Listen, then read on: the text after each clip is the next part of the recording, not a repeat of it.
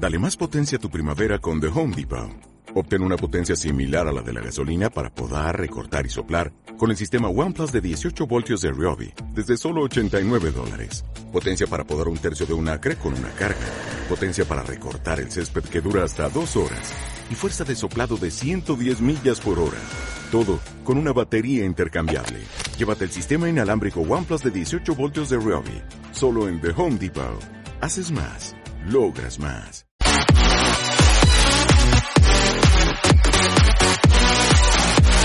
Y ahora te voy a dejar a ti que hables porque yo llevo hablando cerca de una hora.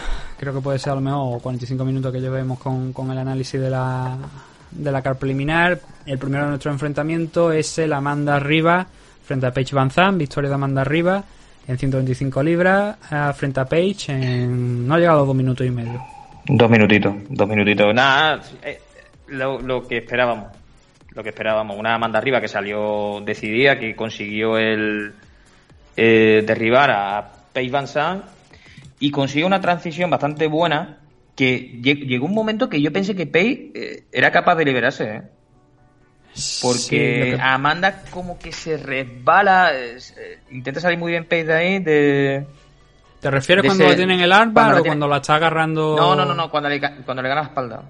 Cuando le gana la espalda, sí. que sube muy bien, sube muy bien, hace una muy buena transición. Amanda ahí le gana la espalda y, y llega un momento como que se resbala. Y entonces ya busca ese ámbar que le sale perfecto.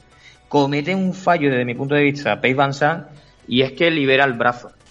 Eh, se obsesiona, tiene el brazo muy bien cogido, el brazo que tiene para, para que Amanda no le haga el ámbar, haces una garra de ese brazo con tu otro brazo que tienes liberado y aguantas ahí. Y luego vas moviendo la cabeza poco a poco y vas zarandeando un poco a tu rival para poder sacar la cabeza y meterla dentro de, de un triángulo y ya, bueno, defender un triángulo.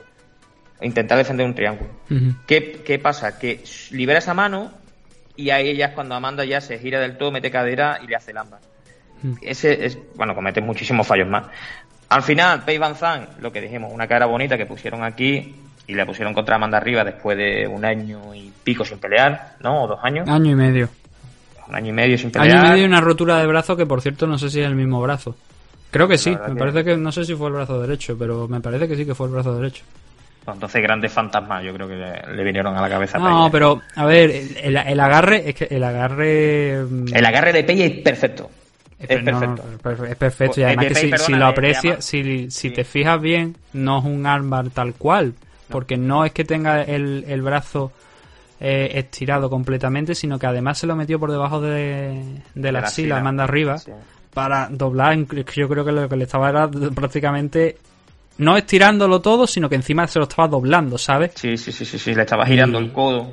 Claro, claro, todo el y codo es que se, se lo iba a sacar de sitio. Entonces yo creo que ante la duda vio que no podía rotar porque no es que no es que no iba a salir de esa, no iba a rotar por No, encima porque lo la único- tenía agarrada lo- porque estaba cargando sí. todo el peso abajo del brazo. Lo no único, podía claro, salir. lo único que podía hacer era eso, no soltar ese agarre. En el momento que sueltas ese agarre, sea un ámbar, o en este caso lo que estaba haciendo Amanda, que no es un ámbar, es como lo que intentó Enrique Wasabi contra Sheikh Nosco, que Sí. cuando se dio cuenta que no podía estirar más porque la cabeza estaba por fuera, se puso la, la mano de Sheikh por debajo de su axila.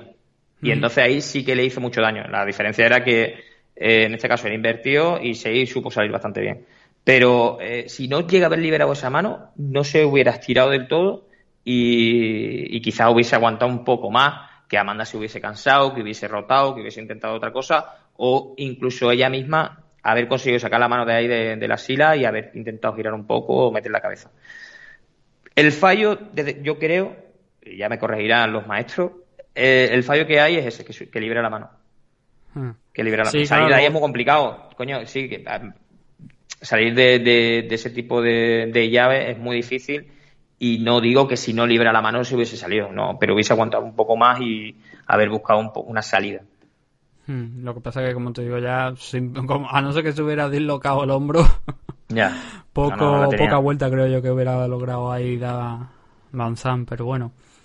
El... De hecho, es que a mí lo que me gustó fue luego Amanda Rivas en la, en la charla con, en la entrevista con John Anik, eh, posterior a, al combate, donde va a empezar, estaba súper feliz la tía.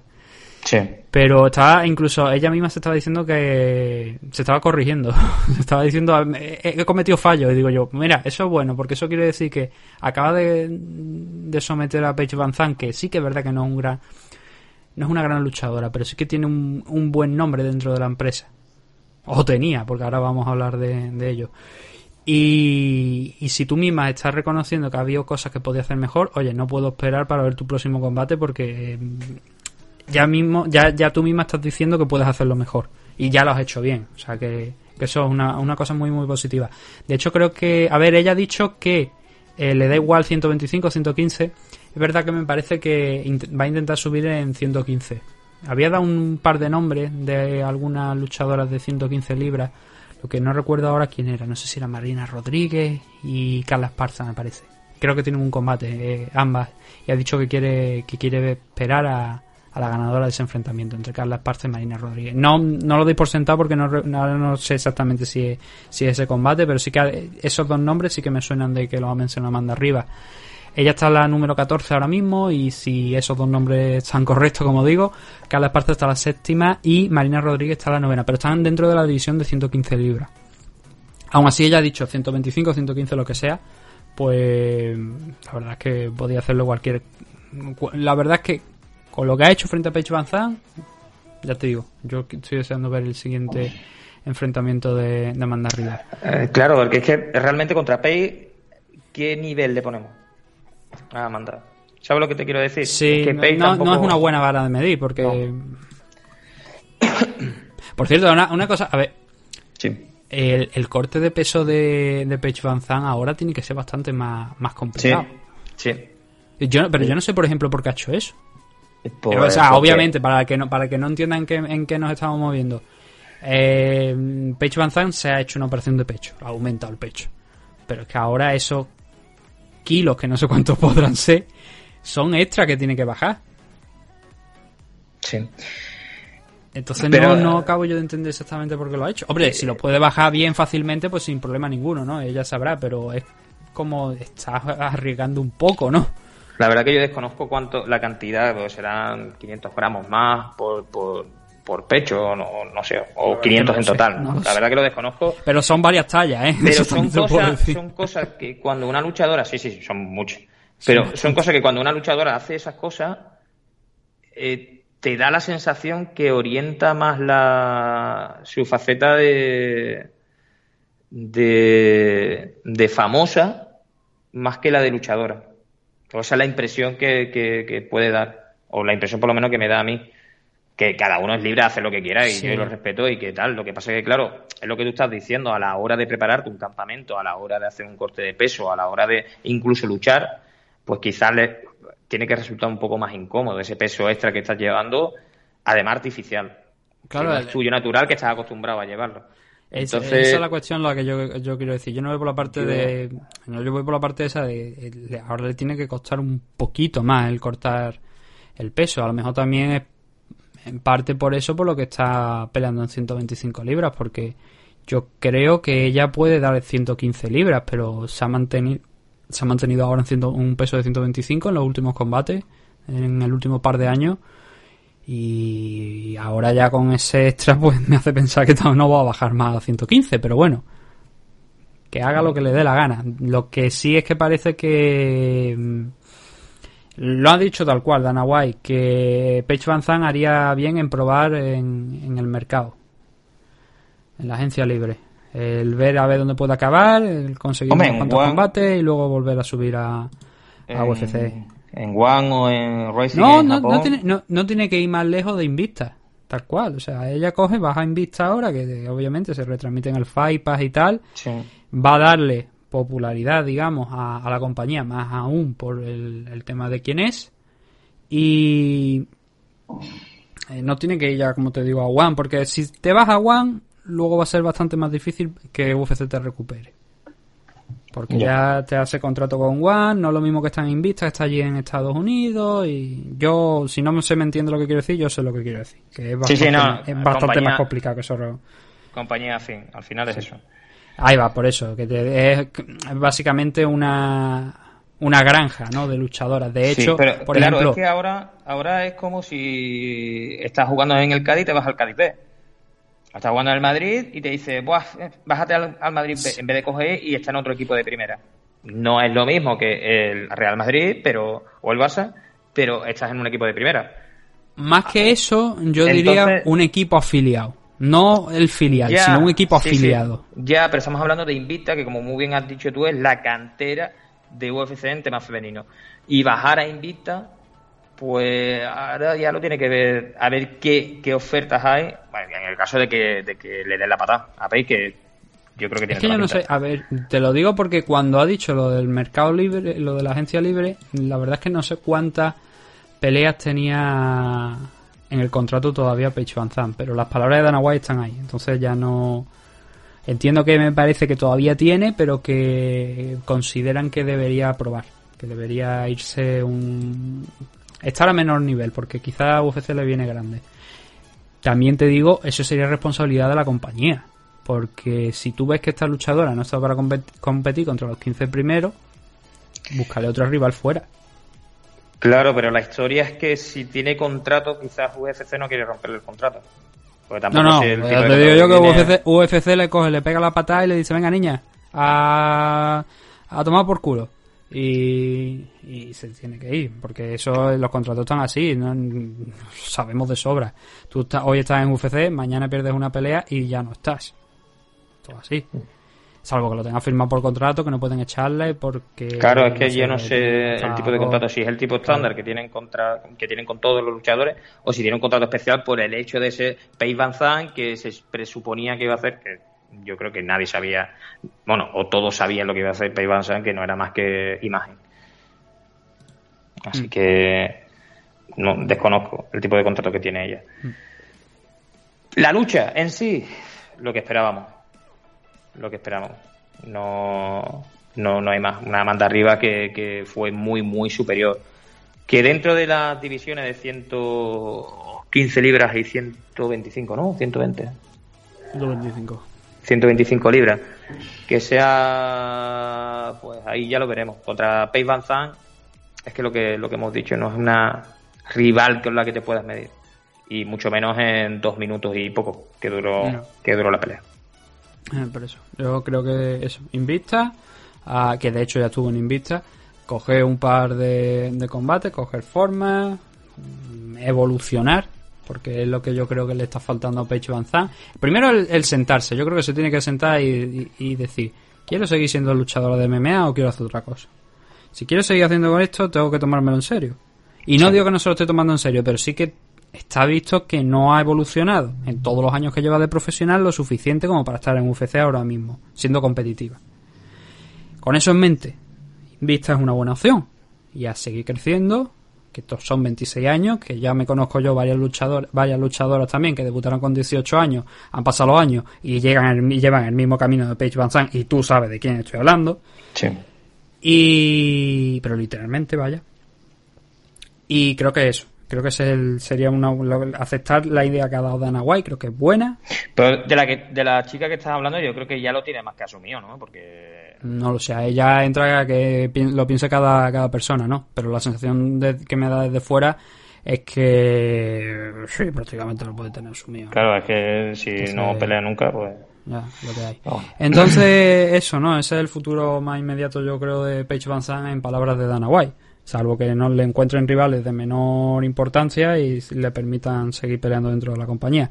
Lo que te iba a decir antes, que, me- que- cuando una de las veces que has comentado, es que fíjate si es granja en vista de, de UFC para llevarse luchadora de allí, que han firmado a Kanako Murata, que era la campeona Strikeway en 115 libras. Así que ahora tenemos a la japonesa, va a competir en, en UFC. Vamos a ver si le va igual de bien que, que en Invista.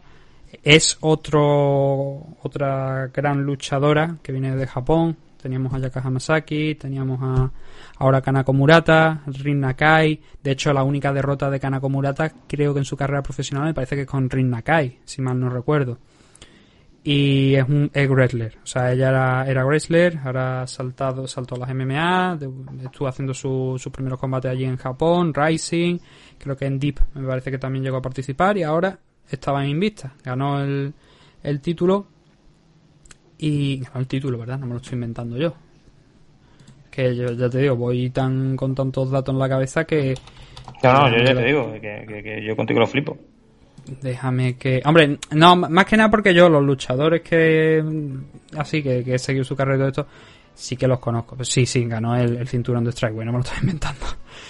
Y en Pancrase también peleó, además.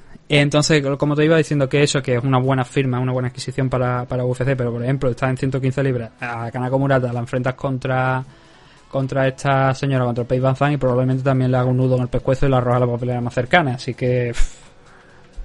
sí, sí, sí, segurísimo, vaya. Siguiente de los combates. La revancha del enfrentamiento que tuvieron Jessica Andrade y Rona Mayunas por el cinturón en su momento.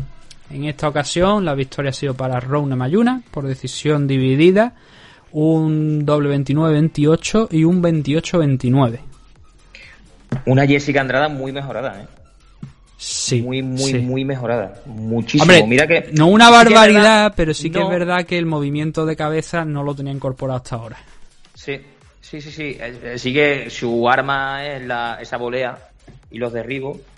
Pero, joder, se lo puso muy difícil. Yo no sé si Rowe estuvo yo tampoco la vi mal. No vi a la no, de Johanna pero yo, no la vi mal. Y es que no, pudo contra, contra Jessica. Sí que es verdad que eh, procuraba, la metía en la distancia y tal. Pero yo creo que también el planteamiento de, Jessica de ir tan fuerte, de decir, bueno, son tres asaltos, puedo ir dura, que no que voy a aguantar sin pega. Pero hizo muy, muy, muy buena pelea, ¿eh? Muy buena pelea. Y se llevó la. La mayoría se llevó. Sí que es verdad que estuvo dominando más, durante más tiempo, pero le hizo muchísimo más daño a Andrade que a Ana Mayunas. ¿eh? Sí, hombre, la, cara, salió, la, cara al final, la cara al final del combate en la entrevista se notaba. Sí, pero yo, a ver, yo, yo, creo que el combate lo ganó Namayunas en los dos primeros asaltos. Y además, claro, es que para mí no hay discusión de que Namayuna gane esa pelea. No, no, no, no, no, que la gana, pero que lo que me sorprende muchísimo es eso, el cómo ha mejorado Jessica Andrade y cómo iba para adelante como como un puto toro. Es que no, no, no, no la pudo parar, ¿eh? También te digo que Namayuna gana ese combate porque este combate es. se puntuó por asalto. Si este combate fuera combate completo, es probable que Jessica Andrade también hubiese ganado. Porque el tercer asalto es que, es que estuvo agobiando, porque yo creo que se dio cuenta que si presionaban a Mayuna, mm, con la potencia de pegada que tenía, la ponía en peligro. Creo que me parece que ya en el primer asalto hubo un momento ahí donde, en el primero o en el segundo, donde le metió un buen par de golpes y Namayuna dijo, espera, a ver, que, que, esta tía pega, que, si no esquivo los golpes, no los consigo esquivar y me los como, eh, me hacen daño. Y Andrade lo que hizo muy bien fue lo del movimiento de cabeza. Sí. Mm, porque te vienen a la cabeza gente como Mike Perry, ¿no? Que está clavado. Entonces, ¿qué pasa si estás clavado? Porque es mucho más fácil darte. mucho más preciso, porque tu cabeza está siempre en el mismo sitio, nada más que tienes que tirar el brazo para darte. Andrade eso lo corrigió con respecto al primer combate. Bueno, el primer combate y realmente al último también, el de contra Wiley Contra La diferencia es, es, eso, ¿no? Es ese movimiento de cabeza que Claro, cuando tú ves que eso lo empieza a hacer desde el primer asalto, dices, ha estudiado a Rona Mayuna. Sabe que si no se mantiene fija, con el striking que tiene a Mayuna le va a ser más difícil acertarle. Porque si se hubiera mantenido fija, ya, ya lo que habíamos hablado en la previa, la técnica de Namayuna es tremenda, es quizás una de las mejores de la división. Yo creo que está en el mejor, entre las tres mejores de la división. Johanna, Whaley y, y Rona Mayuna, en, en nivel de técnica de striking. Entonces, claro, si tú te mantenías ahí fija, te iba a complicar mucho la cosa. Y eso lo, hizo muy bien Jessica Andrade. Además, lo que tú comentabas de cuando entraba en el clinch, se veía superior físicamente a Runa Mayuna, más fuerte. Entonces, cuando entraba en esa distancia y conseguía echarle las manos encima a Rose y soltarle algún rodillazo, algún golpe de con distancia corta, eso también iba sumando, e iba haciendo daño. Y con todas esas cosas, ese daño acumulado de las manos de Andrade, que no era quizá a lo mejor en volumen más que el de Namayuna, pero sí que llevaba una potencia suficiente como para si tú me pegas tres, yo te pego uno, pero ese uno va a contar. En el tercer asalto fue cuando la sacó totalmente de ritmo, por lo que te digo, porque Jessica Andrade fue a por el combate. Hasta ese momento había estado esperando, para, para mí, ¿eh? mi opinión. Hasta ese momento había estado un poquito esperando, intentando ver por dónde podía entrarle a Namayuna. Y estuvo muy bien Namayuna, pero ya en el tercer asalto bajó un poquito el rendimiento. Bajó un poquito la, no sé si la movilidad, si que se cansó, si es que, pero bajó un poquito el nivel de, de intensidad que tenían los dos asaltos anteriores. Y ahí fue el peligro, ahí fue cuando Jessica Andrade empezó a conectar y empezó a hacer daño y le abrió una brecha, le puso el ojo izquierdo totalmente cerrado. Cuando cortó la distancia, te digo, cuando cerró la distancia, sí, cuando cerró y además, y además incluso no solamente eso, sino que en el último asalto ya, con el que, el que estamos hablando, incluso hasta la derribó, la llevó al suelo. Sí, sí. Por eso digo que si fuera un combate totalmente completo, que dijéramos, vamos a jugar esto completo, es probable que Jessica Andrade hubiese ganado el enfrentamiento de, del sábado. Si este combate lo, se hiciera en Rising, a mí no me hubiera extrañado y yo le habría dado como ganadora a Jessica Andrade. Lo que pasa es que, claro, tal y como vamos con el sistema de, de, puntuación de asalto por asalto, sí que es verdad que los dos primeros asaltos cabe un poquito menos porque el primero es un repaso de Namayuna, eh, entre comillas, ¿no? Pero sí que mucho más efectiva. El segundo algo menos, pero ya en el tercero es que cambia totalmente la pelea en favor de Jessica Andrade. También hay que recordar que era la primera contra la segunda en los rankings, que estas mujeres ya se enfrentaban por el título, es decir, aquí hay muchísimo nivel. ¿Vale? Entonces una cosa así podía pasar. Namayuna me gustó, sí, ganó el combate también. Pero también lo comentamos en la previa que esto no le va a servir contra Zhang. Te lo iba a decir. Es que Weili eh, no tiene las manos que tiene Jessica Andrade. ¿eh? a Wally le pesa muchísimo esas manos y tiene muchísimo, muy, muy, muy tiene un striker increíble. Y lo que no son las manos, que el repertorio de Wally San es mucho más completo que el de Jessica Andrade. Que esa mujer cuando tú llegas al clinch te puede destrozar. Yo creo que si le dan una pelea por el título a Namayuna, no va a poder con, contra Wiley. Lo único es que Wiley no sepa leerla y no encuentro el timing para ir pegándole. Pero viendo que Jessica Andrade lo ha conseguido, pero es que por pensar que alguien como Whaley sí que lo puede hacer. Es que claro, es, es Jessica Andrade en mejor. Una mejor versión de Jessica Andrade. Es que por eso te digo que me sorprende que Jessica lo hizo muy bien, pero es que yo no sé si... Date cuenta que el horario de las peleas estuvieron despiertas toda la noche. Que sí, que estaban ya aclimatados. y, y estaban aclimatados y tal porque llevaban dos semanas eh, haciendo vida nocturna. Pero el cuerpo no está acostumbrado, aunque tú lleves dos semanas haciendo eso y entrenando por las noches y tal, aunque tú eso, todos los cuerpos no son iguales y ya conocemos la mentalidad de Namayuna es que es muy, muy, muy blandita de mente. Es muy blandita de mente. y yo, yo, no creo que sea tan blanda de mente, ¿eh? Pues sí. Sí, sí, sí. De hecho ya lo dijo que, no soportaba la presión por de tener el título que ahora se encontraba mucho más liberada, porque no tiene que estar demostrando nada, que la última pelea de Jessica Andrade, que cometió un error, que cometió un error ella está, que no se encontraba bien y tal, que se confió.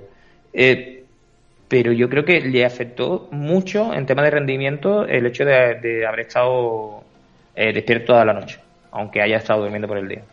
Ha sacado un, buen tema que es el de, el de los horarios. La pelea, o sea, la main car empezó a las 4 de la mañana en horario español. Eso quiere decir que en Abu Dhabi podrían ser tranquilamente, la verdad es que no, no sé a qué horario, pero las 8 de la mañana. Sí, las 8, las 9 de la mañana. Entonces mucha gente que peleó de madrugada en ese evento. Lo que nos hace también pensar que Joel va a tener que pelear de madrugada. Si se mantienen los horarios. El, todo para cuadrar con la retransmisión de Norteamérica, como te digo. problema gordo. Problema gordo, la verdad. Esa es una pregunta que se me quedó en el tintero para para Joel, que luego me di cuenta y digo, ay, pero es verdad que a qué hora van a pelear esta, esta gente, pero bueno, ya sabemos. La seguridad de los luchadores es lo primero, como dice Oriol Gasset. Ya, ya, es que lo que te digo, entonces, eh, la, la, es un tema de rendimiento, afectó. Afectó en esta pelea, creo, o quiero pensar que pudo afectar también en la que vamos a nombrar ahora, que es la de Peter Jan contra José Aldo. Y la de Jorge Vidal es que Ahí no sé yo qué afectó. Pero que ya te digo que Ronda Mayuna sí ganó esta pelea, desde mi punto de vista, bien ganada, a los puntos, ¿vale? No fue tan superior como pensábamos que iba a ser contra Jessica Andrade y no va a poder con Welizan, estoy seguro. Quizás también es, en parte, igual es que no estamos valorando lo suficiente a Jessica Andrade. Y me incluyo. Sí, no, Igual no, no, yo no no le estamos dando yo la importancia que, que realmente merece y que desde luego después del combate contra Namayunas sí que creo que ha abierto una puerta o ha, desperta- ha llamado la atención por muchas cosas interesantes que hizo que no hizo en los combates anteriores, en sus dos combates anteriores. Y... Sí que es verdad que se encontró, la primera pelea contra Namayuna se encontró, no encontró el sitio hasta que, porque fue un repaso. Ella, de hecho, de hecho ella dice que esa pelea mm, Que lo tenía piensa que no la estaba perdiendo. Sí, ella decía que lo tenía controlado porque sí, la otra le pegaba, pero que ella no sentía nada, que lo que quería era cansarla porque creo que llegaron al segundo o tercer asalto. Segundo, segundo fue cuando Segundo creo que asalto. fue el, el Y estaba esperando los- a, los, a los asaltos de campeonato, porque ella se encontraba bien. Entonces, bueno, quizás si no hubiese llegado ahí, en el cuarto o quinto asalto, hubiésemos visto a otra Jessica Andrade. Contra Wesley Zan, ¿qué nos pasó? Pues que salió Wesley como un puto animal y se la llevó puesta como si fuese un tsunami. Y no le dio tiempo, ahí sí que salió Jessica Andrade que no sabía dónde estaba. Mm. Porque no sabía, creo que esa pelea duró 30 segundos, 40 segundos como mucho, no duró más. ¿Qué pasó el domingo o el sábado? Que ahí sí que tú, sí que pudo luchar por lo que te digo, que el primer asalto estuvo un poquillo más tal, el segundo asalto se encontró un poco mejor y ya en el tercero, no sé si fue por estrategia o fue por tal, fue Jessica Andrade la que, la que llevó la iniciativa. Que haya mejorado o que mm, Jessica Andrade sea esto y, y no la estemos valorando como muy bien estás diciendo tú, pues puede ser. Pues puede ser, pero es que la veo muy simple.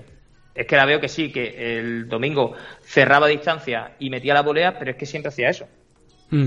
Cierro distancia y meto volea y no tengo nada más. Tengo un clinch, tengo muchísima fuerza y te llevo al suelo, pero es que no tengo nada más. No puedo hacer nada más. Voleas y fuera. Entonces Mm. Bueno, el repertorio... Claro, sí, sí, que tiene eso, que le sale movimiento de cabeza y Sí, sí, sí, que ha mejorado a un mucho lado eso. y a otro, o sea, son cosas positivas, ¿no? Que, bueno, por lo menos va incorporando, va evolucionando, va creciendo. Y, pero claro, ahora de creo que- derrota frente a Ronda claro. Mayuna da un pasito atrás. Yo creo que... Y en parte, y en parte sí. esas declaraciones que tú decías, ¿no? De que ella no sentía los golpes en el primer combate, que no sentía los golpes, Sí. que pensaba que estaba. En parte nos ha demostrado que era verdad. Sí. Porque, el te- porque conforme iban pasando los asaltos, Jessica Andrade iba Estaba entrando y iba mejorando. entera, pero es que estaba enterísima. Llegó el tercer asalto y Jessica Andrade estaba muy entera. Por Mm. una bayuna estaba cansada, se le notaba muchísimo el cansancio, pero es que Jessica tiraba para adelante, iba pum, pum, pum, soltando golpes y estaba muy entera. ¿Qué puede pasar ahora? O creo que es lo más normal ya conociendo UFC, la recuperar el cinturón de Namayunas contra Welizan, cosa que no va, no lo va a conseguir, y un Jessica Andrade contra Joanna Cerchesky. Sí. Es lo que yo creo que puede pasar. Sí, de hecho, bueno, vamos a ver. Le preguntaron a, a Rona Mayuna que cómo ve lo del tema del título. Pero claro, es que obviamente lo normal sería que se enfrentara contra ella. Sí. Y Joana, es verdad que ella ha peleado contra Jessica Andrade, pero una revancha nunca viene mal. Sobre todo porque Joana está en un sitio complicado ahora mismo, después de haber perdido, contra Weili Zhang, no sabe muy bien dónde está. Eh, hay varios nombres, desde luego, en la división de 115 libras para, para hablar de, cómo pueden ser los próximos meses. Creo que Weili Zhang es la que tiene que dictar un poquito ahora mismo el ritmo y de hecho creo que también se lo ha ganado, porque Sí. Con, después de la pelea contra Johanna, yo creo que ahora ella es la que tiene que tiene la sartén por el mango y, y es la que tiene que dictar un poquito los tiempos y el ritmo y cómo se hacen las negociaciones y tal. Pero ya Y- le tocaría, porque la pelea contra Joana fue a principios de año o el año pasado. le tiene que en el- desde luego en el último no fue este año. Este año. Este año, sí. Este año, este año recuerdo ah, coño, porque verdad, sí, sí, fue antes el de la día después estuvimos hablando con, con Vanessa. Sí, es verdad. Entonces- Sí, y fue antes de la pandemia que Welly se tuvo que ir a Tailandia, al Tiger Muay Thai, a- o al Tiger Muay Thai, no, al campamento de Senchai, a prepararse la pelea allí porque, porque estaba teniendo problemas allí ya en China con el tema de, del COVID-19. Entonces, sí que es verdad que fue este año.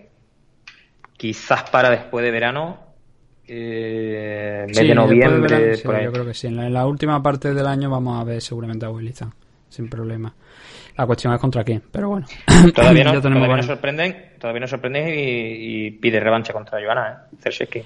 Eh, No, no es que nos sorprendan, es que eso es una posibilidad que existe, sin ninguna Mm. duda, después de- del primer enfrentamiento. Pero bueno, vamos a dejarlo ahí si te parece. Sí.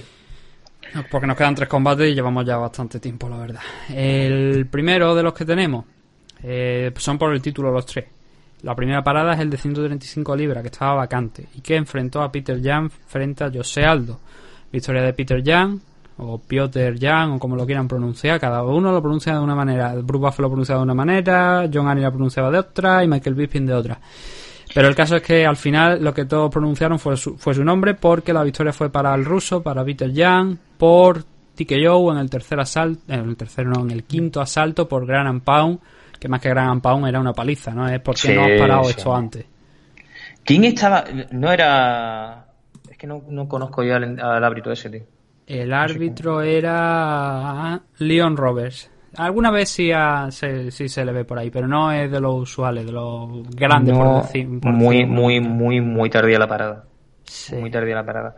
Empezamos por el principio. A ver, José Aldo, la verdad que me sorprendió para bien, ¿eh? Sí. Los primeros asaltos de José Aldo nos recordó mucho, salvando las distancias, al José Aldo de los inicios, de, de, combinaciones terminadas en low key, haciéndole muchísimo daño en la pierna adelantada a Peter Young y trabajando muy bien en la distancia. Muy, muy bien.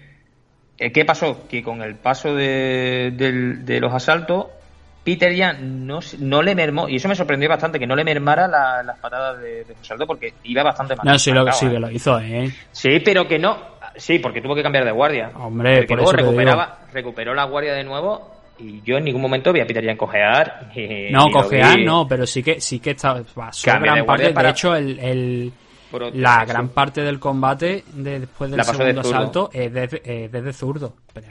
La pasó de zurdo, pero yo lo vi más le costó entrar, ¿eh? No te creas, le costó bastante entrar como zurdo. Sí, sí, hasta el tercer asalto. Hasta el tercer, cuarto asalto que ya dijo.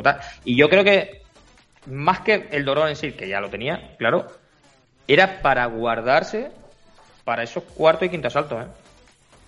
Porque si. no sé, vaya. Obvio. Es más, que chequeó. A mí eso es otra cosa que me sorprendió muchísimo que no bloquease la, las patadas de José Aldo. Si tú no bloqueas, el daño es mayor, ¿eh? Cuando tú bloqueas, el daño es para los dos. De hecho, bloqueó una a José Aldo, no recuerdo si fue en el tercer asalto, y le hizo muchísimo daño a José Aldo. Muchísimo. Y es una cosa que me sorprende porque, coño, Peter Young entrena en el, en el, en el Tiger Muay.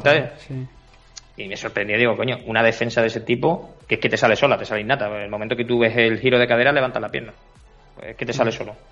Y entonces me sorprendió mucho. Y eso le hizo mucho daño. Pero a lo que volvemos, José Aldo me gustó mucho, muchísimo. No sé si el corte de peso le, le hizo bajar mucho el rendimiento en, esos en ese tercer asalto ya, que ya ahí bajó. O, o que ya no, no puede dar más. Pues yo tampoco recuerdo a José Aldo llegando a, salto de campeonato. históricamente, históricamente los asaltos de campeonato no han sido su fuerte, ¿eh? Claro, Yo recuerdo el quinto asalto contra Mark Hominick, que creo que fue el primer combate de José Aldo en, UFC. El quinto asalto estaba desfondado. De hecho, a pesar de haber controlado muy bien los cuatro anteriores, cuando llegó al quinto, Mark incluso en los dos últimos minutos, creo que último minuto o, dos minutos, lo puso en el suelo y Aldo no se movía prácticamente. ¿eh? Estaba golpeando, golpeando, pero claro, yo también estaba muy cansado Mark pero Aldo no se movía. Es decir, el cardio de Aldo históricamente ha sido un problema en los asaltos finales. Sí, pues se le, se le notó muchísimo. Y ese quinto asalto que ya te digo que le no recuerdo si metió una mano. Si es que le mete una mano y, ya cae al suelo y ya empieza con el gran ampao, o viene de un derribo. Sí, sí, sí, sí, Creo que sí, ¿verdad? Una mano, una patada. Le, lo, que no, lo que no recuerdo que, exactamente qué golpe fue, pero sí que le metió una primero, que, hizo que Aldo se impulsara un poco hacia atrás, y luego le metió creo que fue un uppercut con la derecha, por entre la guardia, y fue ya cuando cayó y empezó ya todo el... El gran ampao, que el sorprendentemente largo. Sí un castigo de, no sé, 40, 50 segundos, un minuto, castigando en el suelo. Más, ¿eh? Más. Sí, más tiempo. más. Yo diría que más. Que llegó un momento que pensé, digo, coño, pero es que aquí quieren que gane José Aldo sí o sí. digo, porque es que no se estaba defendiendo, es que no estaba haciendo absolutamente nada. Y de hecho, el, el, ¿eh? El árbitro Leon Robert insistió en ello. Le dio demasiado, le dio demasiado tiempo para reaccionar y le dijo una y otra vez que, que, peleara, que peleara, que pero claro, es que no se movía, es que estaba prácticamente medio muerto. Le podía haber ahorrado bastante castigo. Yo, eh, por parte de, de Leon Robert, puedo entender si a mí me llega ahora y me dice, no, pero es que es un combate por el título, es quizá la última oportunidad de yo ser algo de ese campeón. Lo puedo entender puedo entender que le dé un poco más de pues de tiempo en esa posición pero es que mm, le puede dar más tiempo y puede hacer lo que, lo que hizo el otro día que fue darle demasiado tiempo. Sí. Y fue un, un daño que podía haberle ahorrado. Él dice Aldo dice que que dice que se encuentra bien y que va a volver más fuerte, ¿no? Pero la derrota contra Peter Jan demuestra que es que ya no está para competir en 135 o al menos ha perdido los dos combates que ha tenido y en 145 no es que fuera demasiado bien últimamente. Que en 145 eh, Holloway le ha ganado dos veces. Mm. La última victoria que tiene José Aldo fue contra... Hombre, no quedó a Moicano, que eso es importante pero las peleas grandes por título sí que las ha perdido. Luego perdió también con Volkanovski, ¿no? Y además Volkanovski lo controló muy bien.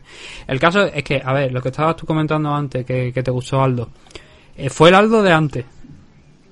Pero conforme fueron pasando los minutos, fue el Aldo de, de, la última mm, pelea. Porque se olvidó, eh, hay, creo que es a partir del mm, segunda parte del tercer asalto a partir de ese momento parece que se, olvida de lanzar las low kicks que estaba lanzando los primeros rounds. Y era como, bueno, vamos a ver, si has forzado a que Jan cambie la guardia. Sigue trabajando. Claro, intenta atacar, atacar a la izquierda, rompe, rompele, digamos, de alguna manera la otra pierna también. No, sigue con la misma, sigue con la misma con el low interior. Claro, y le hace muchísimo daño. El interior duele mucho más que el exterior. Sí, pero bueno, vale, también es verdad que estaba atacando a la, pierna delantera. Y de hecho, es que es eso, porque estaba siendo efectivo en el primer asalto. De hecho, es que lo mandó al suelo. Es que lo mandó al suelo de una, de una low. Le pegó abajo en la pantorrilla y, lo desequilibró totalmente, lo mandó al suelo. Entonces, ¿por qué no siguió con ese trabajo? Pues no lo sé. ¿Por qué nadie de la esquina le dijo sigue con las low kick? Pues no Yo creo que igual estaba más cansado de la cuenta y por eso decidió no estar a, eso, pero es algo que me llama mucho la atención, que algo que le estaba dando rendimiento muy bueno. En el primer asalto no, porque la verdad es que, a ver, el primer asalto sí, pero luego el primer asalto si tenemos que darle una puntuación, yo creo que habría sido para para Jan, por, sobre todo por el final, ¿no? Cuando están en ese scramble, al final Aldo se ve obligado a la guardia y le pega ese pinchazo en el hígado, que yo creo que es en el hígado. Sí, Que, que, que es, instantáneo totalmente. Se le mete el golpe y al, al, segundo vemos que Aldo se, le cambia la cara totalmente, ves que le ha dolido, se cubre, pero llega al final. Y además llegó bastante recuperado, con lo cual eh, no es problema, pero el pinchazo lo notó. Y de hecho ahí, si ya hubiera presionado un poquito más, igual podría haber acabado la pelea. Pero el segundo asalto creo que es el mejor de Aldo porque vuelve con las Loki, ya fuerza que ese cambio de, guardia, de hecho es que la pantorrilla de la izquierda de de Jan estaba cogiendo forma, ¿eh? de la de la Loki que le estaba lanzando. Lo que pasa es que claro, no explotó a lo mejor ese momento donde de quizás de incertidumbre que tenía Peter Jan donde le obligó a cambiar a zurdo a Southpaw y no estaba sabiendo cómo moverse, no estaba sabiendo cómo atacar a Aldo desde ese momento. Luego sí que hizo los ajustes necesarios, pero en ese momento no estaba tan bien.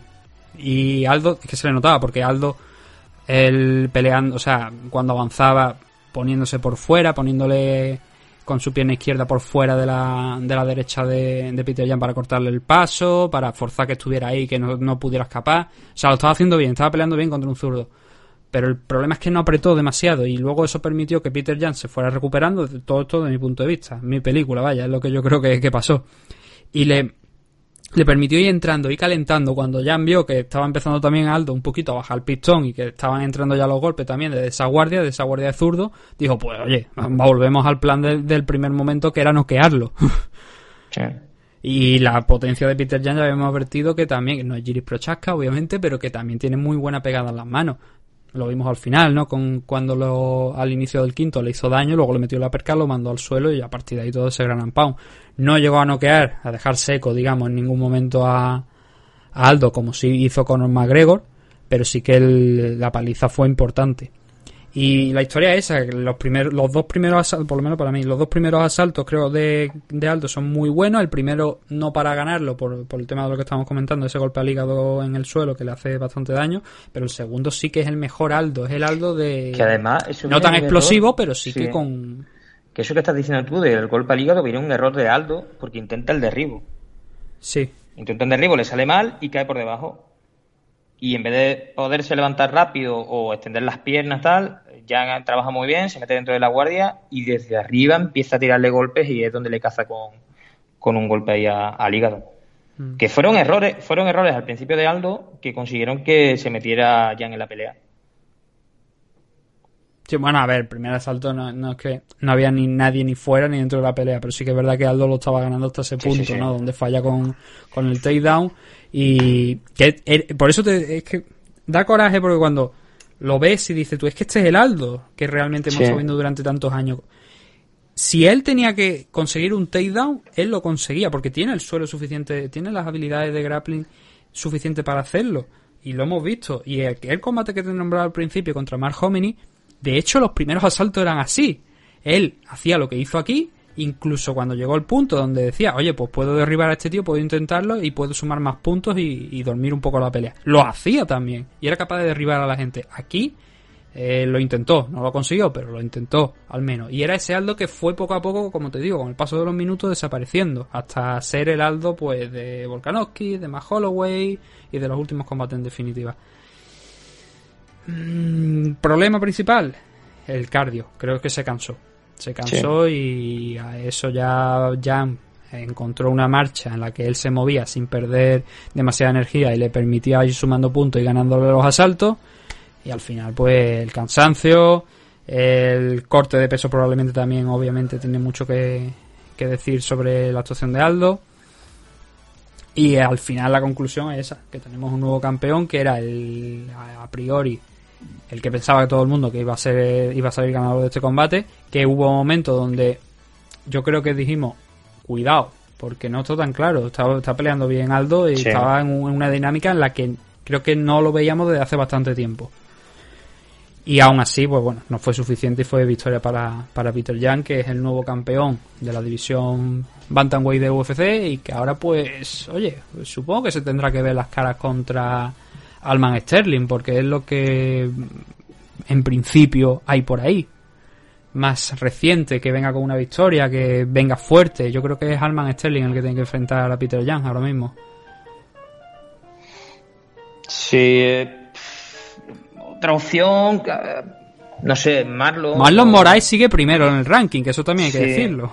Eh, Cody también, después de la última victoria, quizá le den una, una pelea por el, por el título, porque además, eh, mira, pues puede ser que, suene más de aquí a poco Cody por el hecho de que se pegó hace poco y ahora Peter ya se tiene que recuperar.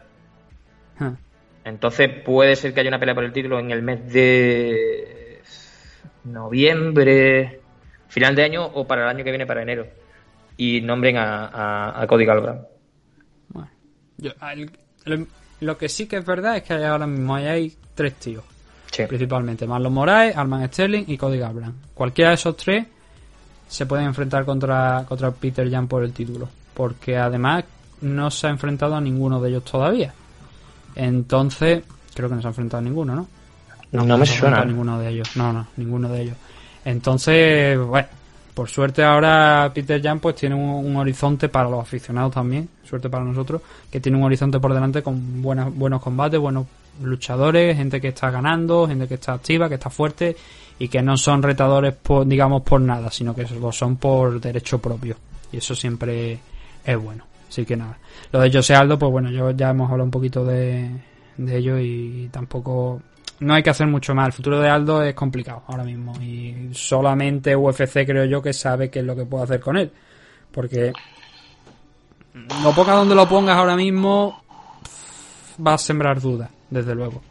Porque no vas a saber exactamente qué hacer con él. Si lo pones en 145, bien. Si lo pones en 135, le permite seguir en 135, pues ya perdió un combate por el título. Es difícil. Pues mira, otra opción de José Aldo, trampolín. Va a ser un trampolín. ¿Sabe de quién? Si gana este fin de semana, este fin de semana no, en el UFC 251, eh, O'Malley, sin O'Malley. Sí. Bueno, O'Malley ha firmado contra Chito Vera, que era un combate Chito que... Vera, sí, sí, sí. Y además bonito, Eso, ¿eh? eso- eso te, lo di- te, lo, te lo dije y Sí. lo puse en de esto, que de, de la gente que, que a Son O'Malley le venía muy bien un combate contra Chito Vera después de ver el combate que Chito había tenido contra el luchador chino del que ahora mismo no me acuerdo exactamente el nombre. Sí, último no- combate, el último no combate de... eh, ¿Cómo era? John Sandón, o- es que no me acuerdo el nombre. No sé. Pero vaya, el último combate de Chito el Son Yandong, Son Yandong, Eso, Son Yandong. o Yan- Son sí. Vale, vale, vale, vale, sí. Eh, eh, que ganó, que ganó además que le quitaron, le robaron la pelea. Ah, Yo no estoy de acuerdo con ese, con ese, ese argumento, pero bueno, que creía que ese era un buen combate para Son O'Malley por, por el tema del estilo de, de combate que tiene Chito Vera, por esa actuación que había tenido contra el chino y, y porque Son O'Malley necesita una pelea así, una pelea dura, un tío que le pruebe en todo, que le, le esté Sí. pegando y siga presionando. Pues esa clase de pelea era la más interesante. Y esto te lo dije a ti, lo puse en redes sociales. Sí, a mí sí, me gustaba mucho una pelea de Chito Vera contra Son O'Malley si, a- si UFC no quería darle un top 15. Porque es un luchador que no está en el top 15, pero que tiene madera y habilidades de top 15. Por eso, ya digo, que era una, una pelea que, que a mí me, me gustaba y oye, al final me, mira por dónde nos la van a dar.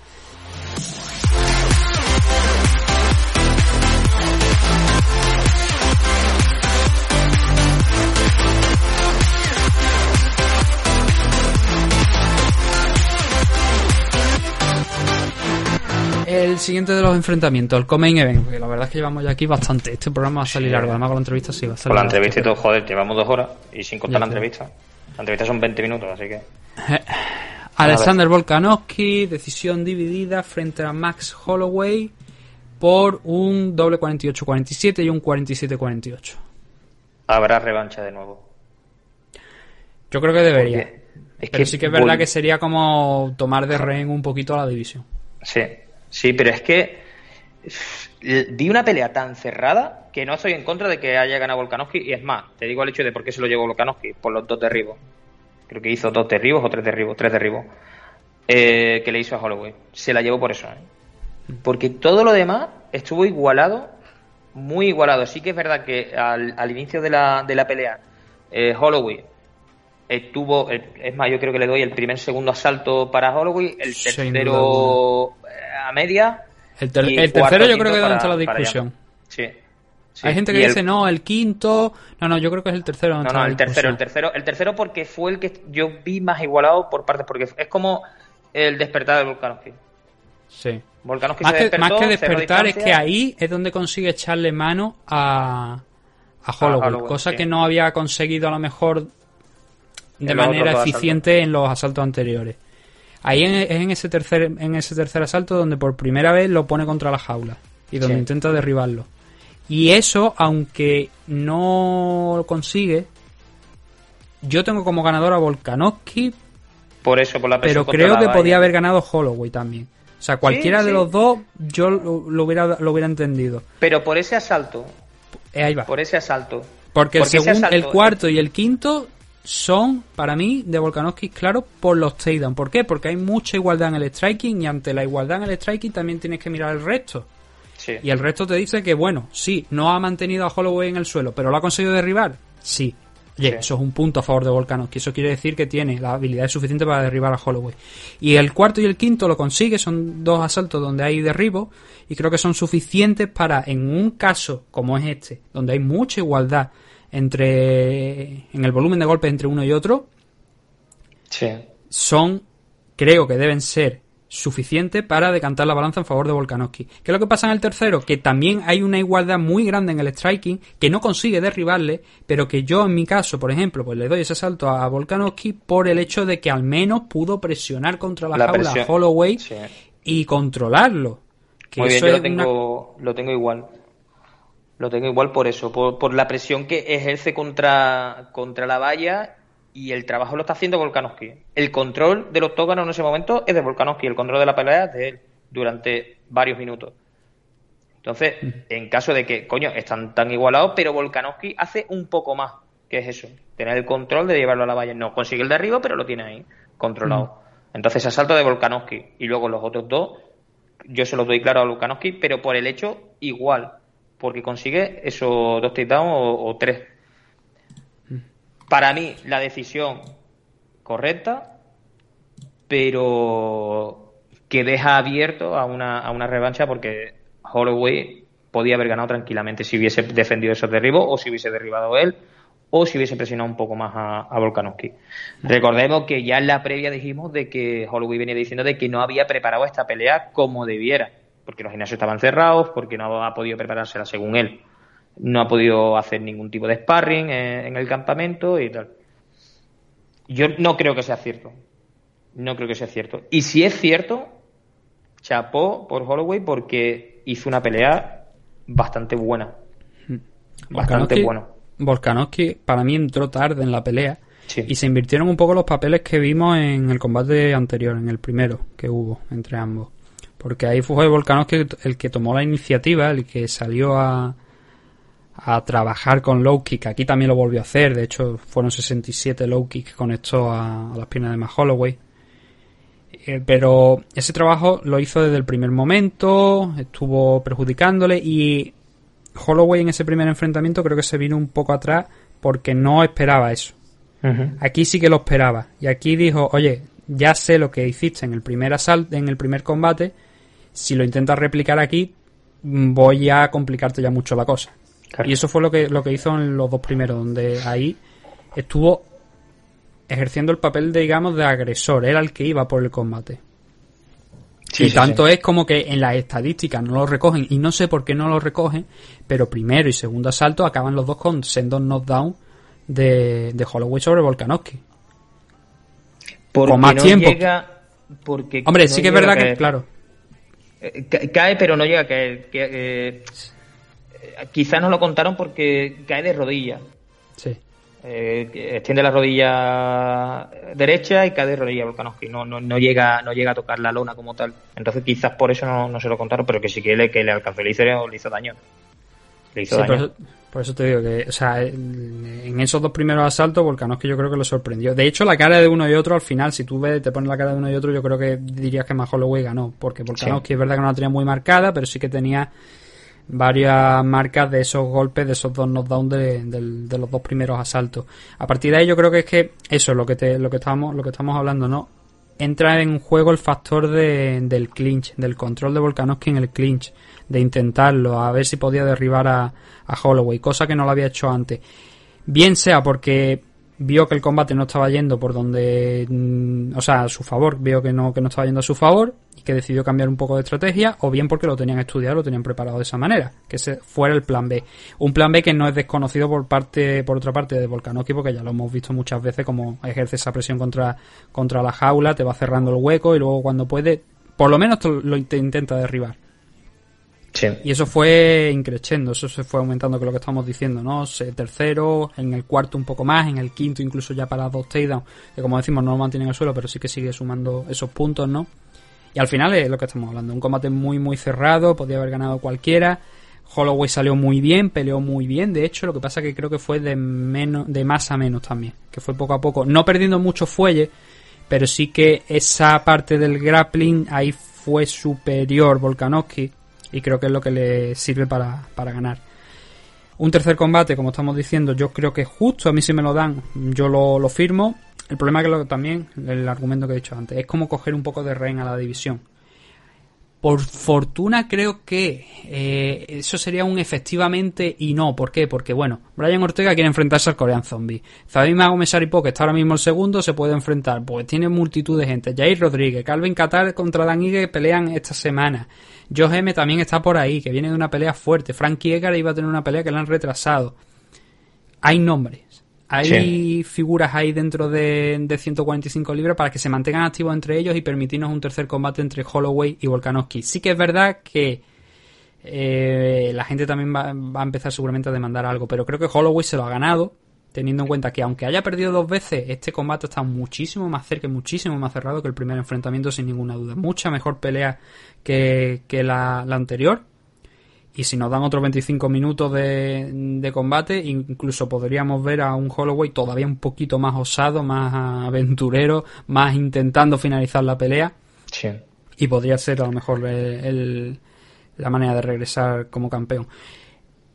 Ya digo, buena pelea, pelea muy cerrada, ha podido ganar cualquiera, vamos a ver por dónde se mueven. Yo, yo me decanto por eso, ¿no? Un tercer combate entre ambos, si no, pues oye, mira, tenemos ahí a Zabid, a Brian, es que eso es lo que te iba a decir. En caso de decir ahora Dana White, bueno, has perdido dos veces, espérate ahora a solicitar el título cuando, eh, si en caso de que se enfrente contra Zabid y venza a Zabid, que también hay que verlo.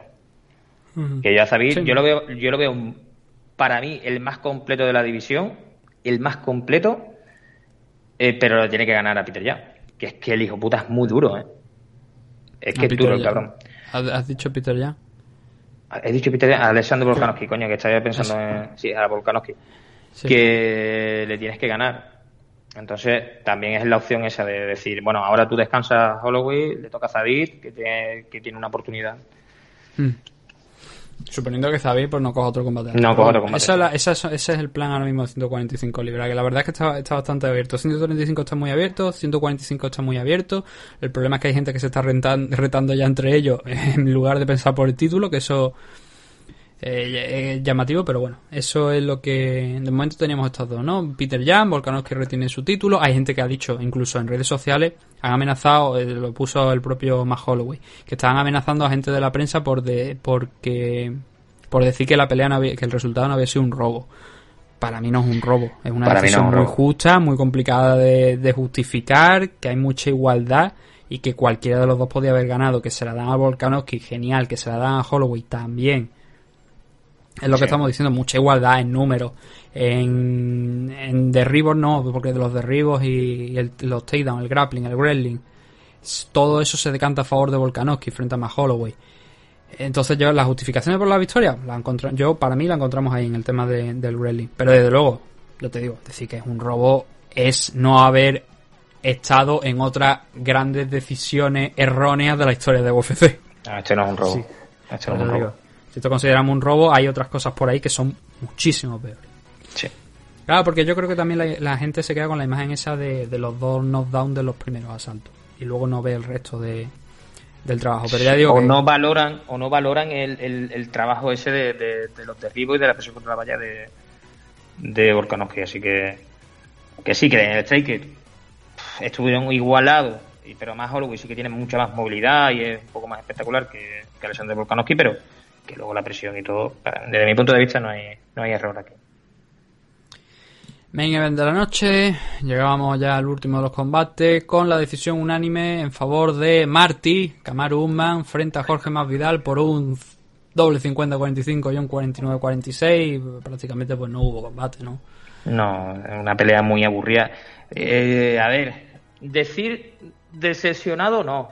La verdad que, mira, con el rendimiento de Jorge pues bueno, eh, contento porque mira, no lo pudo, Cabaruja no pudo finalizarlo y contando de que no se pudo, aunque hubiese estado entrenando, pero no se pudo preparar supuestamente esta pelea como debiera y lo llamaron a seis días por una pelea por el cinturón y aceptó sin ninguna duda y fue para allá y hizo un corte de peso de veintipico libras y tal. Bien, rendimiento luego, pues es que Kamaru tampoco dejó. No, pero hizo el combate que esperábamos realmente. Sí. El no ponerse, no exponerse mucho, eh, intentar derribarlo, porque yo, a ver, yo tenía esa idea, ¿no? De que él lo iba a intentar, pero que lo normal, no se me ha cortado, ¿no? Sigo por aquí. No, no, no. vale, que es que le da un toquecillo a la torre. El tenía esa idea, ¿no? Esa visión de que él lo iba a intentar, iba a intentar derribarlo, pero que lo más normal es que pasara como, por ejemplo, el combate contra Tyron Bully, ¿no? Que lo controlaba contra la jaula, e intentaba trabajar ahí. Sí, bueno, él seguía intentando el takedown, pero tampoco lo hacía con mucha fe. Se contentaba con tenerlo contra la pared de, de la jaula y, seguir sumando puntos, atacando con esos stomps a los pies, con esos pisotones, con alguna mano por dentro y poco más. Y con eso se contentó Cameron a lo largo de prácticamente los 25 minutos del combate. Así que es verdad que en la parte final sí que lo derribó, derribó a Jorge Masvidal ya. En, bueno, en el primer en el primer eh, round también lo derribó, pero fue más un derribo porque Masvidal se empeñó en soltar patadas a, la pierna y hubo una sí, se, es que se equivoca, se equivoca y yo eh, si quieres hacerle eso a un es que lanzarle patada a un Graysler, tío te las juegas muchísimo. Y si las lanza ya a media altura, que lanzó un Loki, que fue donde se la cazó, si tienes un Loki bien bajito, pues bueno todavía. Pero un Loki ahí al muslo, Camaro lo leyó muy bien y ya fueron al suelo. Hay que remarcar que Jorge Mavidal llevaba un corte en la frente que fue por un cabezazo de Camaro Usman en el segundo asalto, creo, cuando estaba controlándolo en la valla, Camaro Usman hace un giro de cabeza y le da, y le da en la frente a Jorge Mavidal. Pero es que tampoco. Jorge tampoco hizo nada. Estaba buscando un golpe. Estaba buscando un golpe contra. como el mismo que hizo contra Darrentil. De hecho, lo intentó varias veces. Ese cambio de guardia y, soltar esa, esas manos que hace muy bien. Que es como si fuese corriendo y te lanza un, en un sprint te suelta las manos. Y entra cortando distancia. Pero no, yo en ningún momento vi a Cameron más eh, en peligro. ¿eh? no, bueno, quitando el, el, combate para más vida prácticamente se acabó después del primer asalto. Que uno de los jueces se lo da, yo creo que también el resultado justo es un 49-46, yo creo que el primer asalto lo gana más Vidal. Y es que al final, mira, yo no tengo ni puta idea.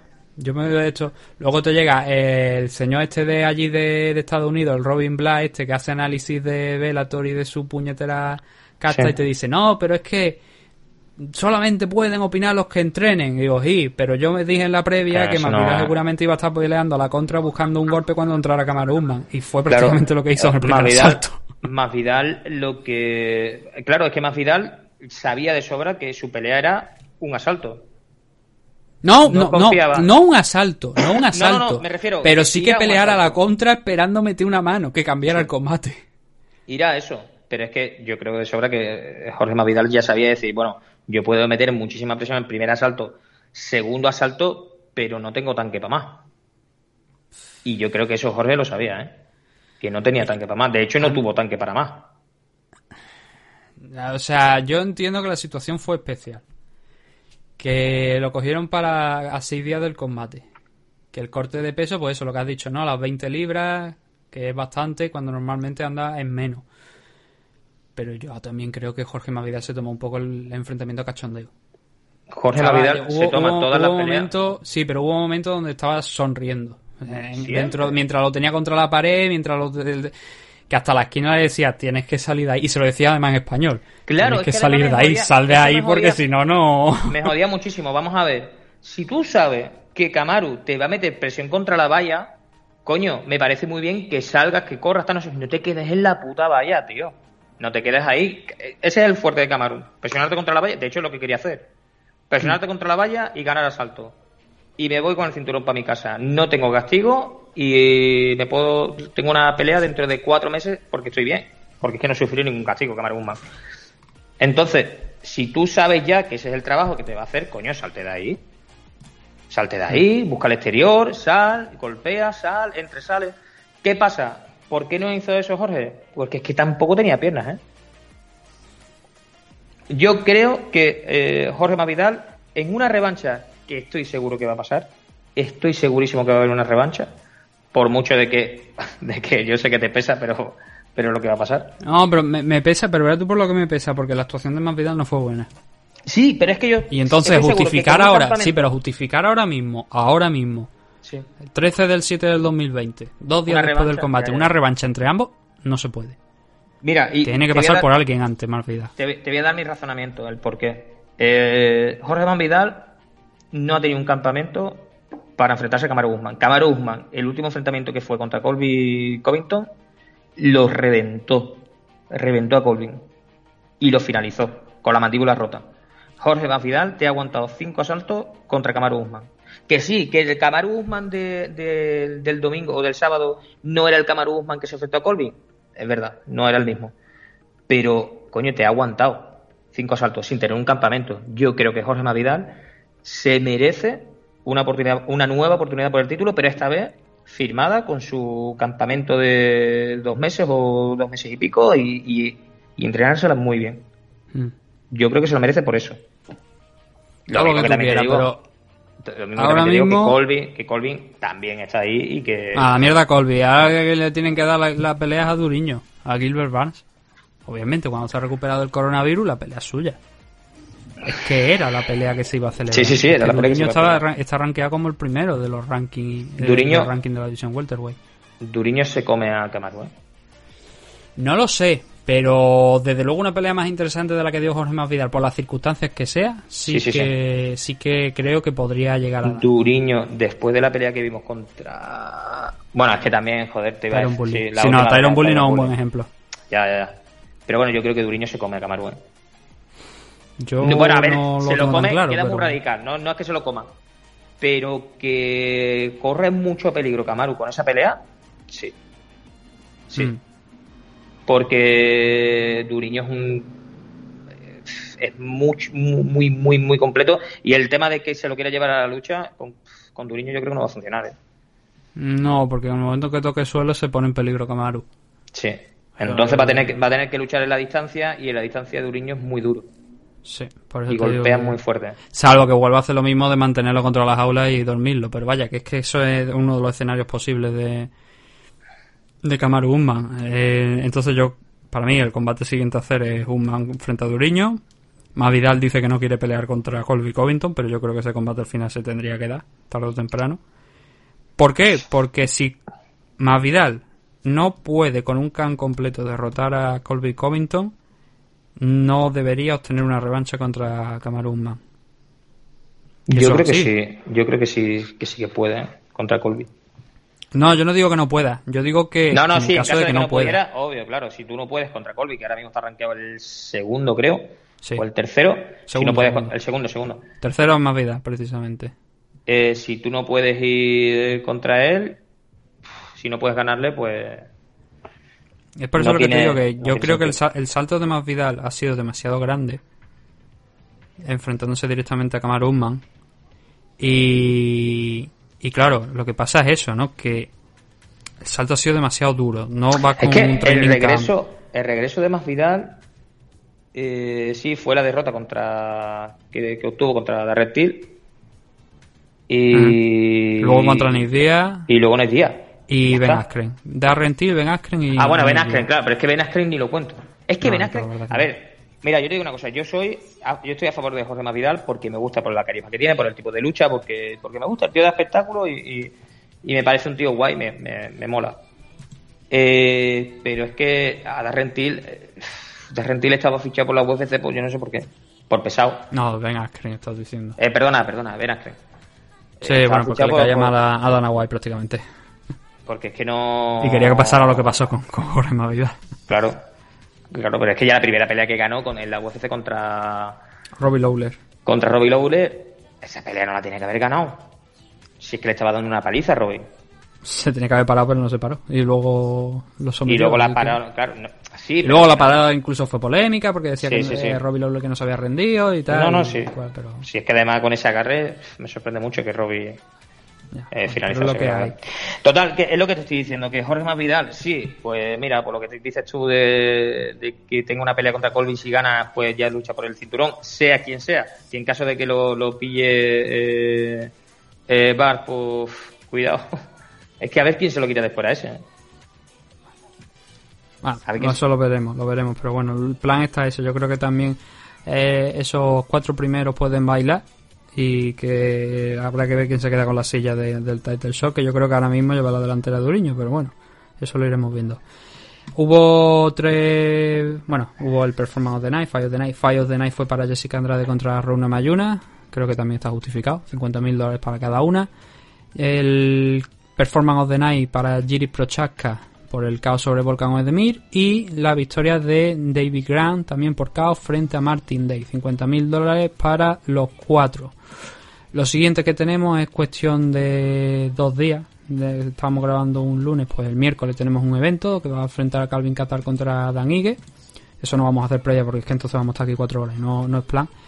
Y lo siguiente ya después de ese es el sábado, en aquel combate, en ese evento entre Figueiredo y Benavide, la revancha del combate Flyway, que se va a poner también en juego el cinturón Flyway vacante, porque como la victoria de Figueiredo en el primer enfrentamiento no dio el peso, no se le pudo dar como campeón, y que en ese evento es donde está la pelea de Joel Álvarez. Todo eso lo iremos viendo a lo largo de la semana y el domingo en, en sendos programas de MMA Adicto, ya sea iVoox Premium o eh, gratuitamente. Vamos a hacer una pausa y ya enfocamos vamos directo a la despedida de este mes 196.